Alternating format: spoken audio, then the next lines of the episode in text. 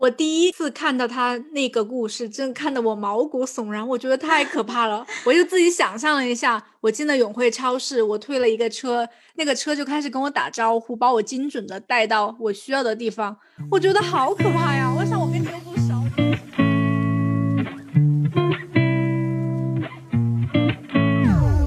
一本一本又一本，欢迎来到又一本，我是 Bonnie，我是 Blake。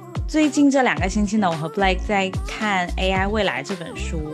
所以说，在开始之前，我想问你，看完这本书，你觉得你认识 AI 了吗？嗯，我觉得 AI 就是一种算法，无处不在。我们所有的东西就跟芯片一样，存在在我们所有的电子产品里面，它都有自己的一个精准算法。高端一点的就复杂一点，比较简单一点的操作就浅显的一点算法。你怎么看呢？AI 这个东西，你对它有什么了解？它主要是在讲 AI 的算法很强大。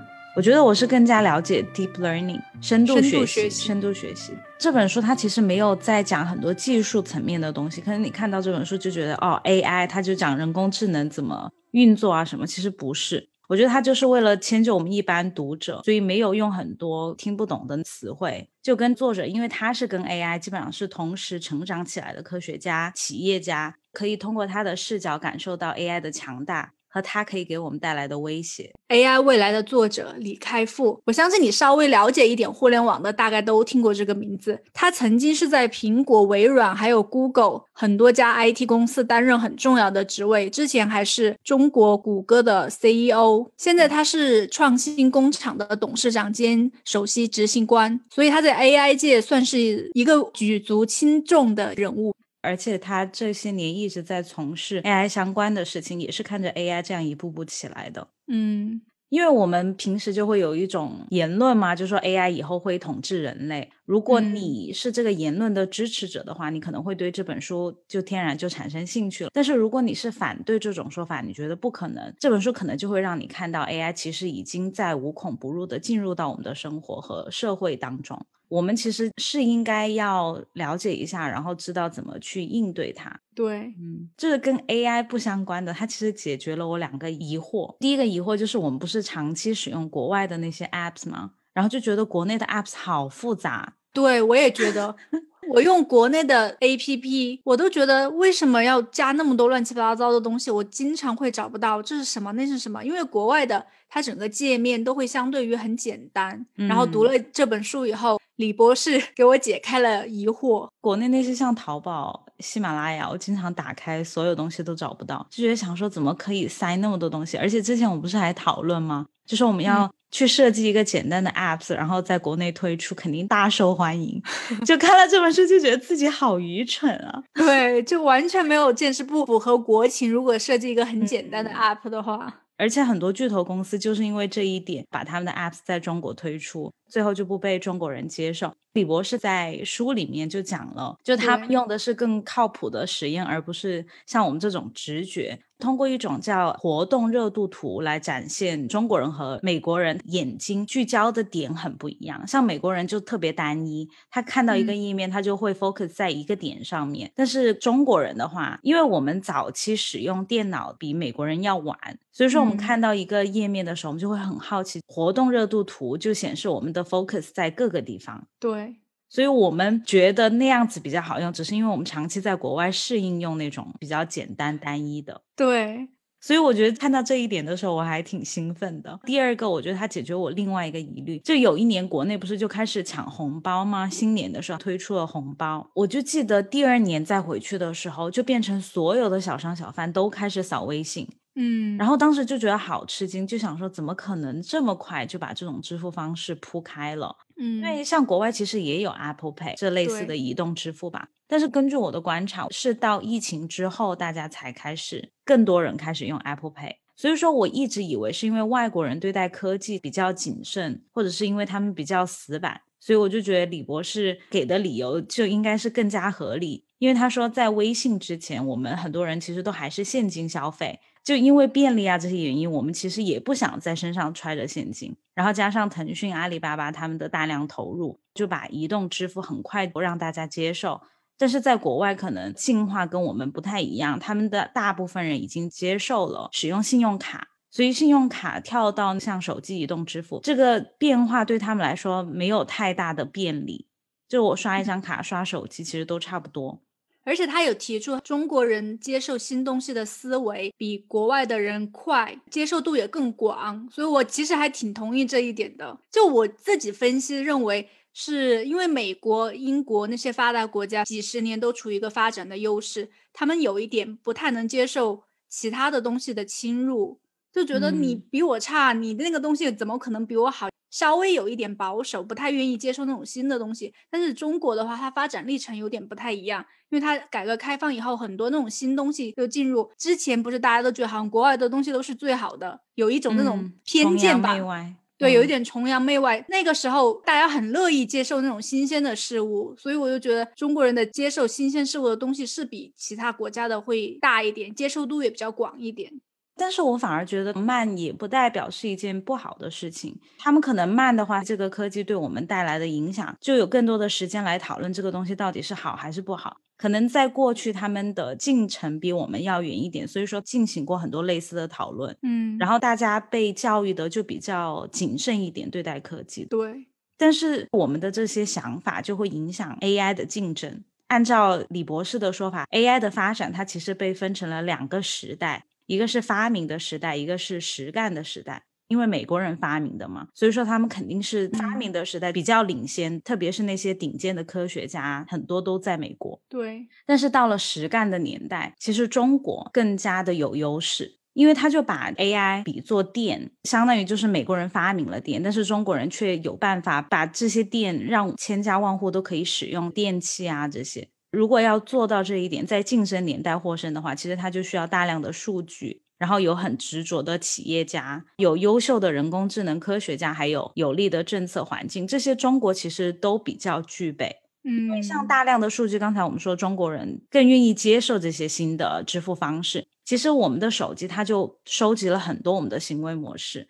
更立体那些数据，对，更立体，而且就我们收集的数据是美国和像欧洲这些他们收集的数据的总和。而且在互联网时代，其实我们经历过那些企业家互相厮杀，那些大的科技公司，只是当时在我们看来那些不叫厮杀，就是感觉像在吵架。但是其实他们。他们内部的话就知道这个战争是非常残酷的，因为如果你的一个核心产品被对手企业去抄袭了，对，借鉴抄袭，对，或者是发布了什么，你马上就得回击，要不然你这个公司可能你成长的快，但是你消失的可能也很快。对他就在书里面很具体的讲了美国的一个创业环境跟中国的创业环境有什么不同，就让我还挺震惊的。我开始以为，就即便是在美国。那种新创企业也是那种很残酷的竞争，但我没有想到中国残酷成这样。真的就是你死我活。现在我们看到的成功的企业，像三六零啊、百度、腾讯，他们都是在一片厮杀中杀出重围的。而且我们不是现在喜欢说九九六吗？嗯，就是在早期的那些科技公司，九九六对他们来说已经算是 work-life balance 了。不敢相信。对呀，这个东西它其实没有在书里面过多讨论，但是它讲的是。通过这些厮杀，创造出了很多坚韧的企业家。当互联网时代铺好了，然后 AI 时代到来的时候，这些企业家就可以发挥很大的作用。嗯，因为他们已经对这个市场非常的了解和敏感，也有很丰富的经验。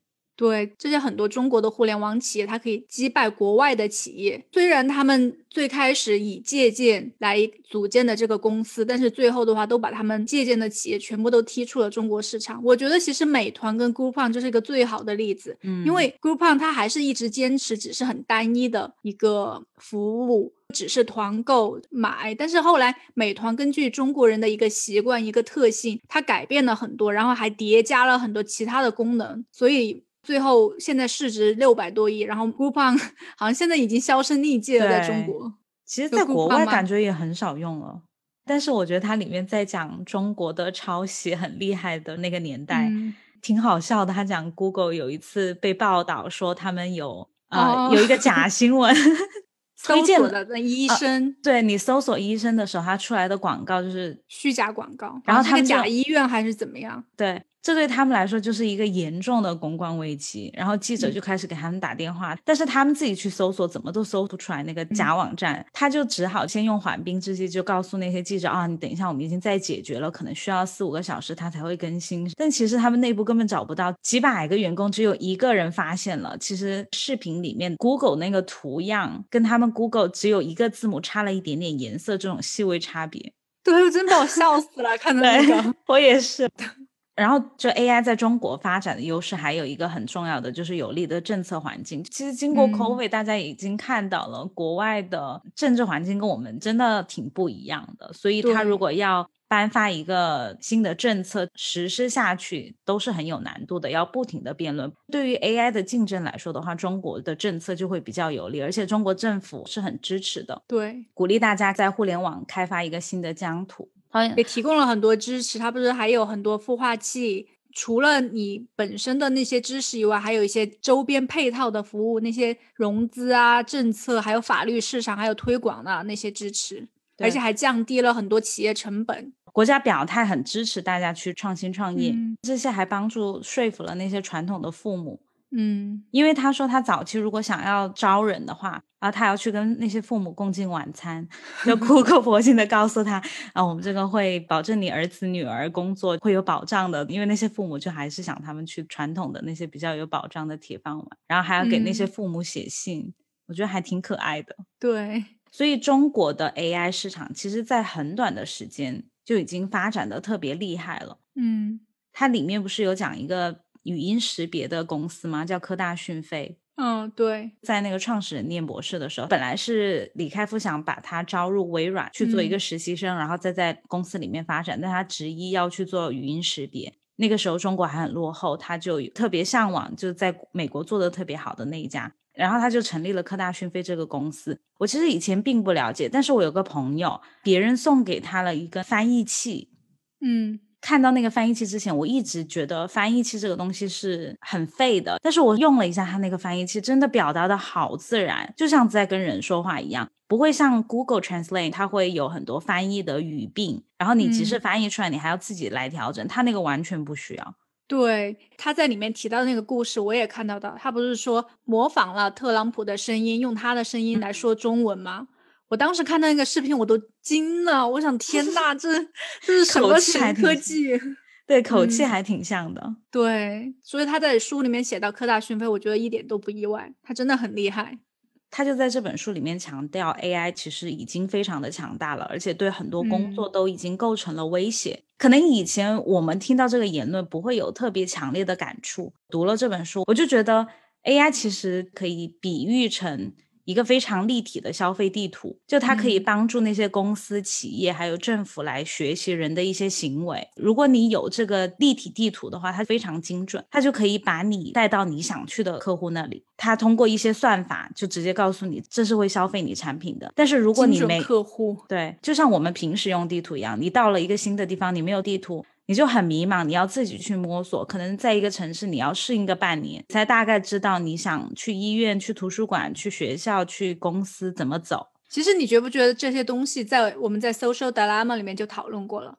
就 AI 它是一个没有感情的机器，它就通过你平时上网的一些习惯、你付钱的那些习惯，收集你所有的数据，然后精准的推送你需要的东西，让你消费。对。他就给 AI 提供了这样一个很肥沃的土地，给他非常多的数据，可以建成一个更立体、更完善的地图。嗯，这就是为什么李开复觉得 AI 在中国可以得到更好的发展。对的，那些没有地图的公司，因为找不到客户，可能很快就死了。那些有 AI 技术的公司，直接定位就把你顾客全部抢走了。是啊，李博士不是中间有一段他在很兴奋描述他去永辉超市逛街，未来。有 AI 的永辉超市长什么样子？你觉得？我第一次看到他那个故事，真的看得我毛骨悚然，我觉得太可怕了。我就自己想象了一下，我进了永辉超市，我推了一个车，那个车就开始跟我打招呼，把我精准的带到我需要的地方。我觉得好可怕呀！我想我跟你又不熟，你为什么要那么了解我？我会觉得很很不舒服，让我觉得有一点隐私被偷窥了的感觉。虽然这样可以让我省很多时间，可以精准的拿到我想要的东西，但我反正我个人是不喜欢这样。如果你到一个超市，他就会说 Blake，欢迎你来到叉叉超市。我不要你跟我打招呼，我发现太了。你你觉不觉得像个 creepy stalker 吗？对，就是他会说，我发现你的冰箱里面已经没有纤维的水果了，你可以去买一点水果，因为它还连接了你的冰箱。李博士他非常的兴奋，就觉得哇，太好了啊，太便利了。我只觉得有一点特别好，就是你不用去推那个车，他会在你前面走。哦，其他的就算了，我不要他给我打招呼，我不要他认识我，太不舒服了，让我觉得。因为有一种消费就是不要店员来跟我打招呼啊。我的性格是 OK 跟店员聊天的，但是即使我的性格，我也觉得这样不 OK。因为如果是一个店员他来跟我打招呼，我就会觉得哇，他记得我，这是他花了心思记得我的，所以说我会感激。而且通过这个，我会对这个人有一定的了解。我们读人类简史都是我们有八卦的天性，当然我不是要八卦他的生活，但是我可以八卦出他的性格。通过他对我的一个招呼，我可能就会得到很多的信息。他是一个细心的人，他愿意记住人的名字，他很在乎他的工作，就是我会得到这些信息。但是如果一个机器的话，我想说，你本来得到这些信息是很正常的，你只是偷窥了我的隐私而已。所以说，这种跟机器的连接和跟人的连接的感受是完全不一样的。在读到他最后的那一段，讲他得了癌症之后对 AI 的一些重新的思考之前。我其实很想抨击这本书，我就想说，这讲的什么鬼？我才不要这种 AI 的世界，听起来一点也不美好。对，而且它不是里面说了吗？AI 其实发展到一定进程以后，会涉及到很多道德问题在里面。就像现在发展的那个无人驾驶一样，它应该怎么优化它那个驾驶系统呢？当你遇到了危险，左转有百分之五十五的几率撞到两个行人，右转百分之百撞到一个行人。你应该怎么选择？这个时候 AI，而且车主的一个安全，它占多少的权重，也是 AI 设计者需要考量的东西。而且这个东西很具有争议，你怎么选都是错的。嗯，而且它确实很难。像我们平时也会面临这种选择，开车的时候极端的情况。但是那是你在当下必须得做出一个选择的情况下，然后再根据你这个行为再来看有没有过失。但是 AI 的话，你就要提前告诉他怎样做是对的，怎样是错的。嗯，这个其实就会非常的难。对，那谁来决定谁的生命更重要呢？对，他也有说。AI 的一个特点就是它发展的很快，嗯，不仅它的算法快，而且它侵占我们生活的速度也很快。可能对于他们科技行业从业者来说看得到，但是对我们来说就比较后知后觉一点。嗯，可能在我们不知不觉中，他已经来到我们身边了。他其实已经有能力替代很多工作了。就像李开复投资的那些公司，很多已经在尝试用 AI 替代很多人的工作。在未来的话，他就提到我们可能会面临大幅。度的失业，对，但是他好像也有提出，人工智能不会引起大面积的失业，它只会让一些职位转换到另外一个领域上去。像他说工业革命的话，很多人从农民变成了工人。他说的那个是一部分的科技从业者，他会这样子去找到 AI 的一个合理性。但是李开复自己觉得的话。AI 跟工业革命和其他这些革命非常不一样的，因为当时工业革命它其实是降低了工种的技术性，本来大家是都很有技术才可以做一个工作，然后机器就可以把一些工作替代了，大家只需要在机器前面流水线上面工作，做一些很简单的摆放啊、拿取，像这些动作对 AI 来说是很难的，他们是算法的巨人，行动的矮子。但现在而已，我觉得对，现在而已，对对对。所以说，当 AI 就是在行动上面也很强大的时候，他们其实对我们的工作威胁是非常大的。嗯，就跟工业革命和其他以前的那些就很不一样了。比如说吧，他举了一个例子，就是银行的经理人。银行经理人他可能要审核贷款的申请，那我可能就要看这个人他过往的工资、他的信用记录这些比较大的特征来做一个判断。但是 AI 的话，它可以同时收集上百上千种关于这个人的信息，通过跟其他上百来评估一下风险，对成千上百万的信息来做一个比较评估。他的这种评估可以找到可能我们根本不会注意到的信息，比如说他是不是每次都按时交电费啊，还是他会拖呀？平时的消费，他吃饭的地方都在哪里啊？这些对于一个贷款经理人来说，很难把这些信息全部很全面了解。对，很全面了解。但是 AI 可以做到，而且可以给你一个很精准的分析。那你一个银行的贷款经理怎么去跟这样一个 AI 竞争？哇，我还是觉得有点太吓人了。对啊，再听一遍还是很吓人，是吧？对，嗯，像这种要不断优化才可以做的工作，其实就很容易被 AI 替代。那以后感觉比较热门的工作就是来维修这些机器。比如说一个银行经理，他去应聘，他说我有十年的经验，我巴拉巴拉，然后 AI 说我虽然只有一个月的经验。但是把数据摊在那里，这是我的算法，你就舒坦了。所以说，讲到失业问题的话，它其实就把我们的工作分成了两个部分，一个是体力劳动，一个是脑力劳动。其实里面也有讲这些例子，像医疗助手啊、法庭助手，他通过他通过大数据算法来帮助法官来进行一个量刑，或者是帮助医生来诊断这个病人，但是他还是以辅助为主，他不能作为一个真正的决策者。他其实可以。现在暂时还不行，还是以辅助为主。但是你想，如果真正的一个 AI 来来做法庭的庭审，你会觉得靠谱吗？其实好像听起来比较靠谱，毕竟它有大面积的那种 case，法律条文都背得很熟。我觉得靠谱，但是我们不接受。对，我觉得好像我听起来，我现在有点不太能接受那种 AI 法官。嗯，那只是你现在，等到时候这个已经普及开来了，就见怪不怪了。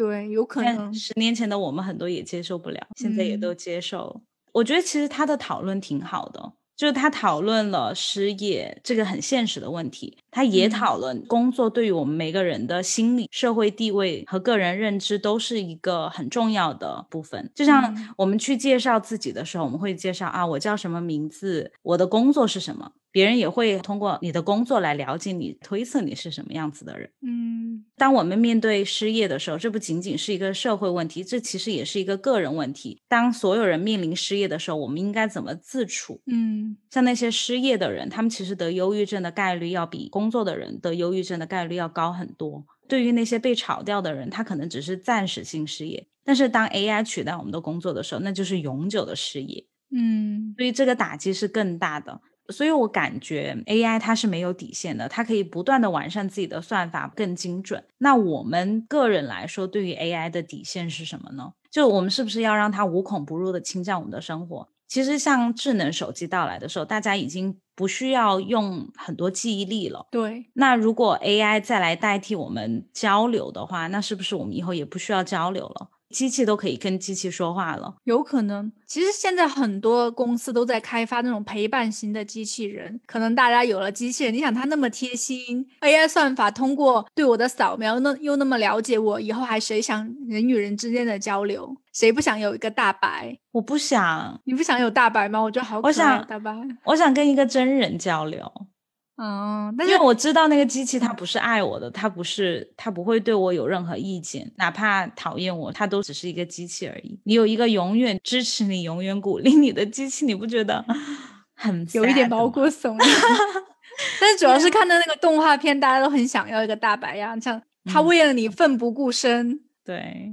在你很 sad 的时候安慰你，你不觉得很贴心吗？但好像有点像温水煮青蛙，一开始不能接受，想天呐，你这个你谁呀？我都不认识你，对我这么了解，好变态呀！然后后来有一点有了就算了，对对呀。但是在达到那一步之前，我们还要经历很长一段时间。比如说，他还没有那么先进，可以跟我们做情感交流的时候。比如说，我们两个生活在一个城市，嗯，然后你很喜欢吃蛋糕，我就想经常说啊，你喜欢吃蛋糕，所以说你蛋糕吃完了，我就给你买蛋糕。但是有 AI 之后，你的冰箱就会自动跟我的冰箱说，Blake 的冰箱空了，他没有蛋糕吃了。然后我的冰箱，然后我的，然后我的冰箱就跟我说，哦，你可以给 Blake 送蛋糕过去，然后我就给你送过去。我们两个全程无交流，这是我自己想的。我觉得它会替代我们很多交流的机会。我不想让它取代我思考，也不想之间的交流。对我也不希望它取代我表达感情和交流的这种机会，因为我觉得这会让我们人和人之间越来越冷漠。嗯。他之前不是讲吗？他一九九九年的时候去中国科技大学演讲的时候，虽然他跟同学讲的是 AI，但是我觉得他描述那个场景就是座无虚席，所有同学都想要进去听，但是因为进不去，大家就在窗户外面趴着听，就想听到一点有用的东西。然后最后他就让大家其实都到大厅，不管坐在走廊还是梯子那里，就大家都在一起。我看了那个照片，我起鸡皮疙瘩，我就觉得那一幕其实是很感人的。就是人在一起的时候，他其实就是有一个很强烈的 vibe。嗯，对，嗯。但是如果这些都被冷漠的机器取代了，我觉得其实很 sad。其实你现在不能接受的，以后等算法升级了，它真的可以代替人的一个情感交流的话。我觉得你还是会默默的接受的。对，我就是因为我非常容易去接受和适应这种东西，它也会调节成让人们很容易去接受的一个模式，所以说更应该警惕啊。对我们不是第一次 lock down 很长时间，我都在家里，因为我们封城了。去年也比较害怕，就觉得外面很危险。我记得封城很久之后，我们终于出去。我去咖啡厅买咖啡，我就是要点杯咖啡，我觉得好难去表达。那一刻，我觉得我丧失了我所有的社交能力。嗯，就我跟他 say hi，我都觉得很不自然。跟他表达一个东西，我就觉得有点表达不清楚。那一刻，我有一点点被自己吓到。所以说，我觉得我们的。像这些天赋予给我们的这些能力，我觉得还是不想要变。感觉长时间如果跟 AI 交流的话，我们所有的本身的能力都会慢慢的退化。你想，我们记忆力也退化了，跟人的交流的能力也退化了。嗯，好像如果这样想起来，慢慢的发展下去，AI 统治我们也不是不可能的，因为我们都不会思考。对，没有 感，又不会思考，又没有记忆力，又没有感情。So sad，但是我很喜欢他最后的那些章节，因为李博士后来他被误诊出了癌症，哦，他也得了癌，但是被误诊没有那么严重，对，只是说没有一开始那个医生诊断的那么严重，但是就让他类似于经历了一次向死而生，嗯，因为那一段很特别的经历，让他可以感受到 AI 不能给人类带来的东西，面对死的时候，其实爱才是最重要的。而且让他感受到身边人的爱和他想表达出来的爱。但是你觉不觉得，在那种很绝望的时候，最后是他用他的 AI 算法给了他一个希望。他最后都开始写遗书了，就觉得怎么办？他好像活不了多久了。但是最后他用他的算法，结合那些医学资料，给了他一个希望。发现啊，原来他是误诊了。好像就是觉得正反两面都有。对，后来他描述的那个社会，我就觉得是我想要的一个 AI 的社会，因为人工智能它可以取代很多重复性的人类工作，但是爱才是人类的特质，所以说就把那些重复的工作让 AI 去做，但是我们要更有爱的生活。嗯。对你刚刚说的对，就是他说很多重复性的工作让 AI 去做，然后像情感型的、陪伴型的工作，还是应该由人类来做，不应该依靠于情感陪伴的机器人。对，但是这个其实挺难的，因为对于科技公司来说，他们都是有很强大的资本在后面。嗯，对。然后资本就是追逐利益，你怎么来保证他们可以这么有爱的去思考？李开复他可以这样去思考，因为他经历了这样一个向死而生的过程。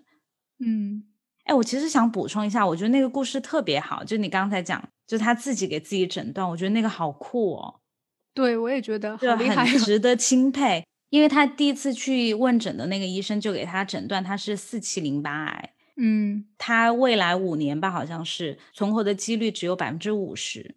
经过一段时间，给他找到了一个特别厉害的专家，他就要去见那个专家。之前的一个星期，他就自己来学习，因为毕竟是一个科学家。发现其实我们对恶化程度的每一期的界定很死板，根据一些比较明显的特征来界定的。他看了一篇论文，就找到了很多其他的病症也是相关的，然后再通过他非常理性的数学算出来，他自己的生存率其实不是百分之五十，是百分之。接近九十，最后医生也论证了他这个算法是对的。一方面，这一次问诊可能让他重获新生；另一方面，是 AI 不可能处理所有的事情，但是 AI 确实可以真真实实的帮助到我们的生活。所以他后来对 AI 社会的那些构想，因为一开始他说的是 AI 会取代医生。他其实是有这个能力，与其说让他取代医生，还不如说分担掉辅助医生，对，分担掉医生特别枯燥或者是重复性的工作，让医生有更多的时间面对每一个病人，而且医生不需要去记过多的东西，然后就可以更多人去当医生，他们的工作可能就转换为跟病人的交流啊，给他们解释他们的病啊，像老师也是，现在老师都很忙，他们要忙着批改作业。但是他们更有价值的工作是去陪伴那些孩子成长。如果 AI 可以拿掉他们批改作业的时间，然后老师有更多的时间去陪伴小孩，那也是一个更好的事情。所以说，我觉得他后面描述的这些 AI 的世界就更合理了。但是你觉得以后的 AI 会朝他的理想状态发展吗？我觉得这个很难，我觉得他都不知道，我们怎么知道呢？我觉得按各个国家现在的对 AI 的投入重视程度很难，因为你不管是陪伴型机器人，还是那种主要是抢占别人做重复性工作的那种 AI。都是一个发展的成果，嗯，大家在那种互相竞争的环境当中，最后我觉得很有可能会把人类推向另外一个深渊。所以说，他说的是，我们其实需要改变的是我们的意识形态，嗯，因为我们总喜欢用经济发展来衡量我们的社会好不好，我们做的够不够多。对，其实我们现在经济已经解决了很多人的温饱了。所以你再用这个衡量标准来衡量的话，你就会一直鼓励大家去走向这个深渊。但是如果要改变这种意识形态，要我们关爱，要以爱为出发点的话，就要靠很多人的力量吧，尤其是那些资本和政府的力量。现阶段我觉得 还挺难的。对，但是有人开始呼吁就很好啊。嗯，对，嗯，所以说你觉得你对 AI 的底线是什么？其实现在对我来说的话，刚刚那个购物车已经让我有点不太能接受了，超过你的底线了，已经超过我的底线了，我觉得有点太过了。我平时的一些行为就是默默的被那些 AI 所记录，然后他们在默默的后面观察我、记录我，打着要服务我的旗号，但是我觉得是侵犯了我的隐私。AI 的特点它就是理性。但是我们人不是那么完美的，那这个理性会怎么处理我们的不完美？我觉得这个就很危险。而且像 AI 的算法，只有少部分的人他们才精通了解。但是这么大的机器被少部分人掌握，然后了解我们所有的人，这个透明度要怎么解决？我觉得这些都是可以被思考的问题。我自己的底线就是像李开复说的，人工智能它可以帮我们处理机械化的事情，这个肯定是最好的。那个超市购物车触及了你的底线吗？他如果在我前面自由的移动，我觉得没有。但是如果他跟我打招呼，我就觉得不要。有有，对我就觉得不要跟我打招呼，也不要推荐你要的东西。对我只会觉得他算法很精明，但是我不会觉得他很有人情味。这个根本无法增加人情味。对我觉得他很厉害，但是我觉得他侵犯了我的隐私。嗯。如果这些喜欢逐利的科技公司，它没有办法控制好 AI 的应用的话，因为这是我不能控制的，嗯，它如果是注定要侵占我的生活，那我的底线就是我要学习我自己想要学习的东西，表达自己想要表达，尽量自己去学习，自己去表达。因为如果失去了这些天生赋予我们的能力，就算我们再有钱、再有物质，我觉得都很难获得快乐。尤其是读完《心流》之后，你觉得？对，嗯。那好吧，希望这一期节目不会太沉重，也希望这一期节目可以给大家带去一些思考。你对于 AI 的底线在哪里？那这就是今天这一期节目了。我们接下来的两周会读一本新的书，叫《舆论》，它是传播学领域的奠基之作。虽然它是一九二二年就发表了，但是经过这么多年，它还是非常的权威。所以说，我们想了解一下。对，那如果你有兴趣的话，也可以跟我们一起阅读。好吧，那我们今天的节目就到这里结束了。如果你喜欢我们的节目的话，请记得点赞、订阅，然后也欢迎你跟我们留言，分享一下你对 AI 的底线在哪里。那我们下一期节目再见喽，拜拜，拜拜。